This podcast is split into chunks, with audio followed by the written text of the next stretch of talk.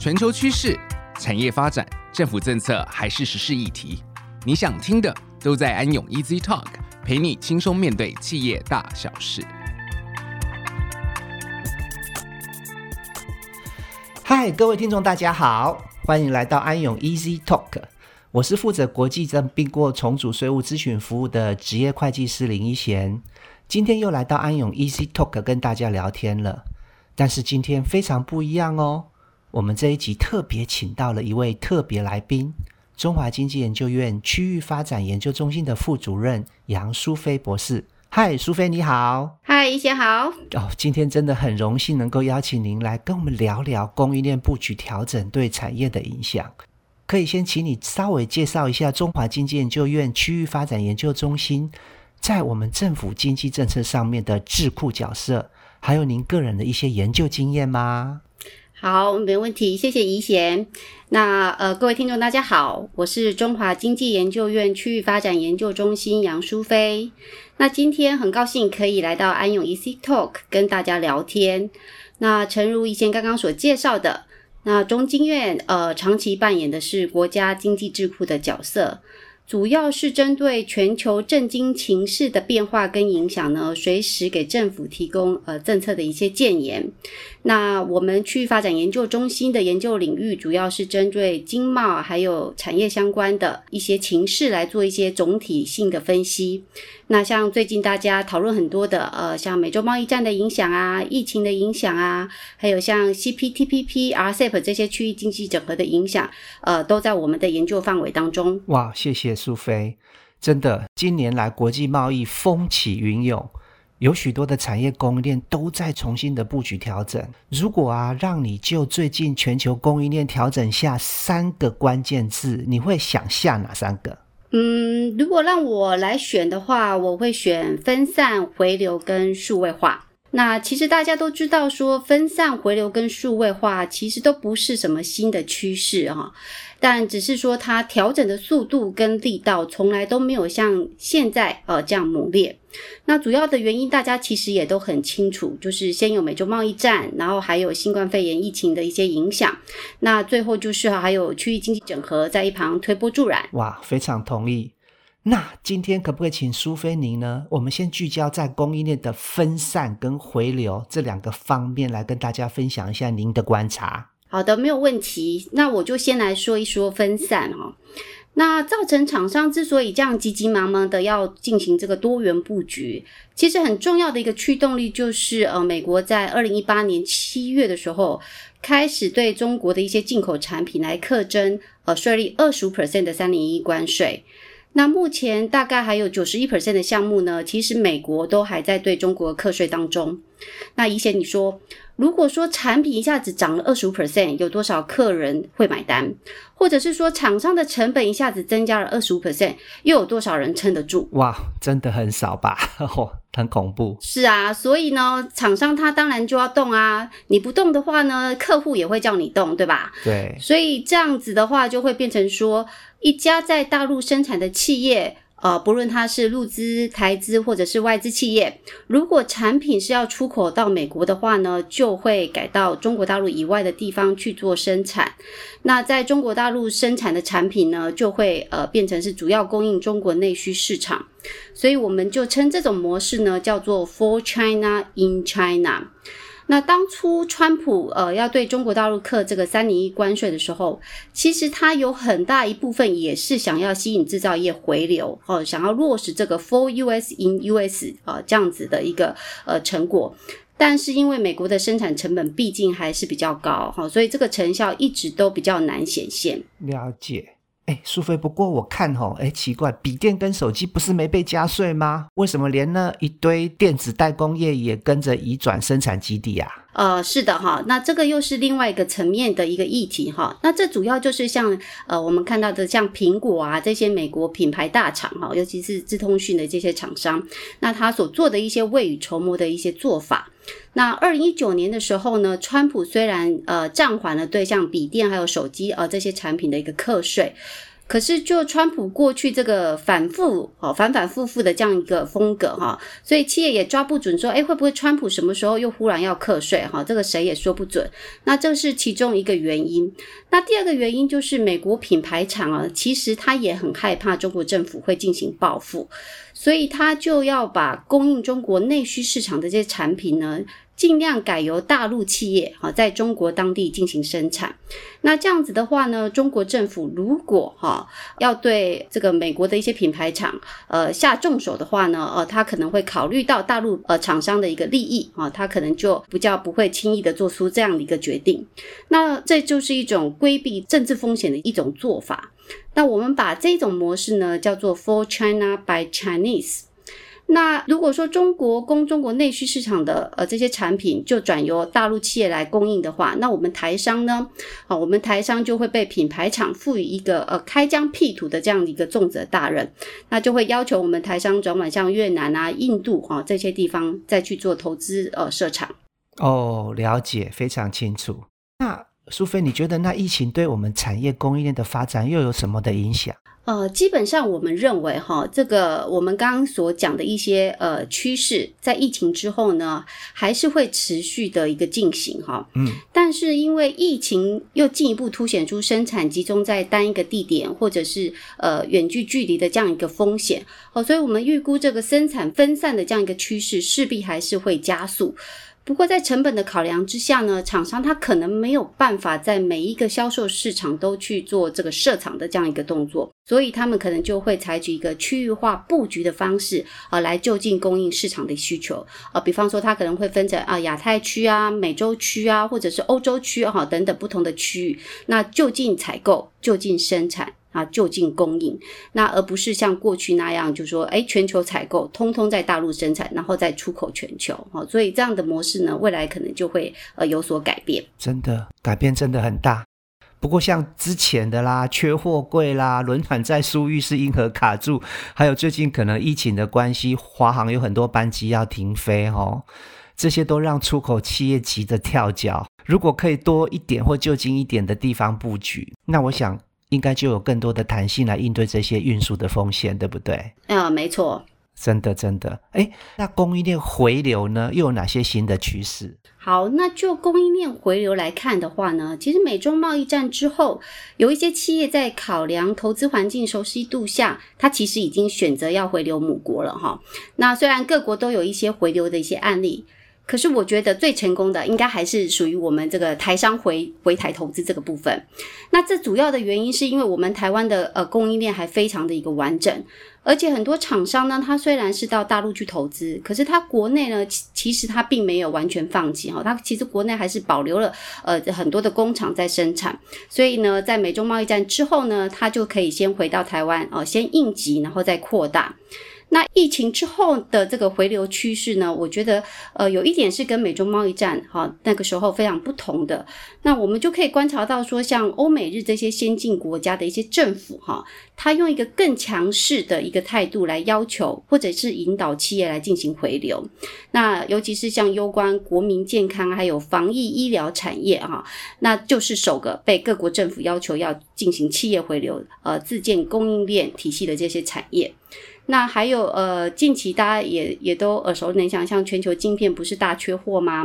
所以这个欧美日各国政府呢，也纷纷就宣布说要打造自己的一个半导体的一个供应链。所以从这里我们就可以看到说，诶，供应链回流其实已经不单纯是企业从成本或关税的一个角度出发而已。那政府也开始从国家安全或者是经济安全这样一个更高层次的角度来考虑这件事情。哇，这样子听起来，现在全球供应链的调整啊，真的是跟过去真的非常大的不同啊。是的，没有错哈。所以我们可以看到说，不管是在驱动力啊，或者是在一个考虑的面向或角度上啊，甚至投资布局上呢，其实都跟以往有很大的不同。诶，那像以前你们实际呃，在对于呃想要调整投资布局的这些厂商啊，通常会给一些什么样的建议？比方说，厂商一定会问说：“诶，去哪里投资比较好啊？或者是哪里比较适合我之类的这些问题呢？”对，常常被问。过去台湾厂商呢，在选择投资地点的时候，有一点太关切当地的劳动成本，还有当地有没有提供什么租税优惠啦、政府补贴什么的。嗯哼。哎，但是在贸易战之后，哈，很多国家筑起关税壁垒，我们常常看到所节省的那些劳动成本，或者是。减少的税务负担，结果都被进口关税抵消了。是，但是再加上国际运输成本快速上升，嗯，物流配送效率因为疫情的关系下降，所以投资地点的选择，哦，其实应该有全新的评估机制啊。譬如刚刚你讲的，对不对？靠近市场之外，其实也应该要把投资地点的政府，他们有没有签订广泛或者是全面性的自由贸易协定，来降低生产货物的关税成本？一定要纳入考量，是没有错。但是像政府的新南向政策里面，哈，有许多国家已经跟台湾签了租税协定，哦，这也很重要呢，可以降低盈利事业所得税的一些营业利润跟投资收益被课重复课税的问题。嗯。举个例子好了，越南、泰国、马来西亚、印尼跟印度双边租税协定的优惠待遇啊，我个人常常觉得比。当地国政府提供的租税优惠还要更重要，嗯，因为客户常常会问我说：“嘿，怡姐，你到底觉得说应该由台湾母公司直接投资，还是像以前投资大陆一样用第三地去投资比较好？”嗯哼，其实我个人还是觉得哈，厂商应该尽量用直接投资方式进行，资本金从台湾直接输出到这些被投资国家，除非这些厂商哈他自己本身很多资金都累积在海外。他们没有说要回流台湾投资，那为了善用这些留在第三地境外公司的资金，也许是可以考量从境外公司间接投资啦。但是我是觉得这样子的投资模式，常常还是没有办法享受到台湾跟这些国家签租税协定的优惠待遇啊。所以呢，我觉得长期投资策略好好像呢，还是以直接投资为主。哦，了解。那像投资模式呢？厂商除了采用呃新设投资之外，还可以采用并购投资，对吧？所以呢，这个并购投资可能还可以衍生许多呃不同的这个投资类型或者一些变种。那宜贤，你是否有观察到一些有趣的产业动向呢？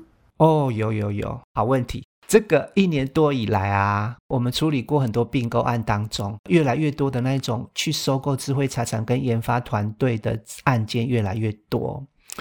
像以前的并购案，大部分都是直接去买供应商或客户公司的全部或部分的股权，让原来的经营团队继续经营公司。嗯，那台湾厂商可以立即扩大供应链的中效，结果常常遇到公司文化跟人事管理上面的冲突。所以呢，造成整个并购案失败收场。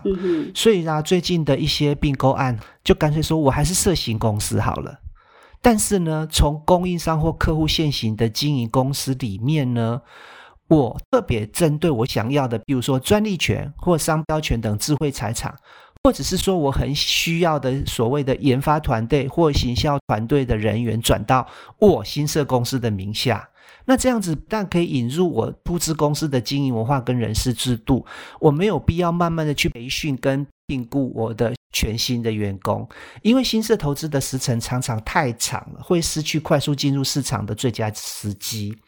那收购股权呢，又常常面临经营不善的风险，或者是常常被承受原来公司的税务法律风险。齁，因为。我们在并购的时候，常常会做所谓的尽职调查嘛，due diligence。嗯，常常的时候，这种 due diligence 根本没有发现这些税务法律风险。那为了取得一个平衡，公司是用新设的方式，但是对于营运所需要的资源，则采用收购资产。跟移转员工的方式来进行，好像成为最近比较多类型的投资类型。嗯，那至于制造的投资模式，也常常变得有一点保守哈，不是自己赶快去设一家工厂，他常常会想说用一个委托加工的模式，先合作一段期间。然后慢慢的呢，再用合资的方式进入公司的经营跟管理中心，因为常常贸然去并购一个人家已经经营很多年的工厂，哈，一样跟前面的问题一样，常常会面临经营文化跟人事方面的冲突，是，结果造成核心员工结果都离职了，是，好，甚至也承受工厂过去很多不遵守当地法规的税务法律风险。是了解，所以在海外投资设立工厂，除了你刚刚呃分享的这个投资地点跟投资模式选择之外呢，还有没有什么一些重点是需要跟呃听众朋友分享的呢？哦，谢谢。台湾厂商的投资啊。如果说确定是需要以降低关税为首要目标，哈，其实投资的地点很多的保税设施，像自由贸易区啦、产业园区、出口加工区的运用都非常重要。因为我们台湾厂商的投资模式常常都是很被动，都是因为客户要求下订单之后要用很短的时间交货，只好配合去附近设立工厂。那客户有时候工厂自己也设立在保税区里面，所以说我们的台湾厂商在投资设立当地保税区域的工厂，也能够配合的话，也可以达到关税跟价值型营业税的缓客跟保税转厂的效果。譬如说啊，最近很多电动车的零组件厂商要去北美设立工厂，厂长也会问说，诶，要不要先考虑一下墨西哥的所谓的加工出口制造奖励计划？它叫做 IMAX，或者是美国各州的外贸区 （Foreign Trade Zone）。那下游的乘车厂也常常设立在这两种保税区域里面。所以说，我们台商上游的零组件制造厂，如果也能够同时设在这两个保税区块的话，就能够达到我们所谓的保税供应链的效果，能够降低关税成本的影响，提升供应链的效率。诶，宜贤，你刚刚有提到墨西哥啊，那我就想到一个问题哈。那墨西哥它不是跟美国还有加拿大有签署美墨加自由贸易协定吗？就是我们所说的这个 USMCA。对。那厂商如果改去墨西哥生产，不是既可以规避三零一关税，又可以享受 FTA 零关税的好处吗？可是我看好像我们台商去墨西哥投资的厂商好像不是很多哎、欸，这主要是什么原因啊？哦，你问到了一个重点。区域多边跟双边自由贸易协定的发展，厂商的供应链重新布局调整，影响很深。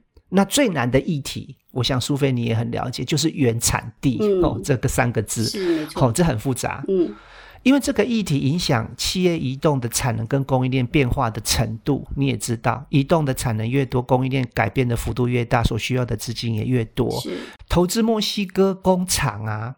很多关键零组件，我们有观察到，大部分还是从大陆采购。嗯，墨西哥工厂只是做后段的组装。嗯，制成品从墨西哥再进口美国的时候，即使符合我们所谓的 USMCA 北美自由贸易协定里面所谓原产地 RVC 区域价值含量的规定，好，结果还是没有办法符合美国非欧会原产地规则下面的我们所谓的实质转型。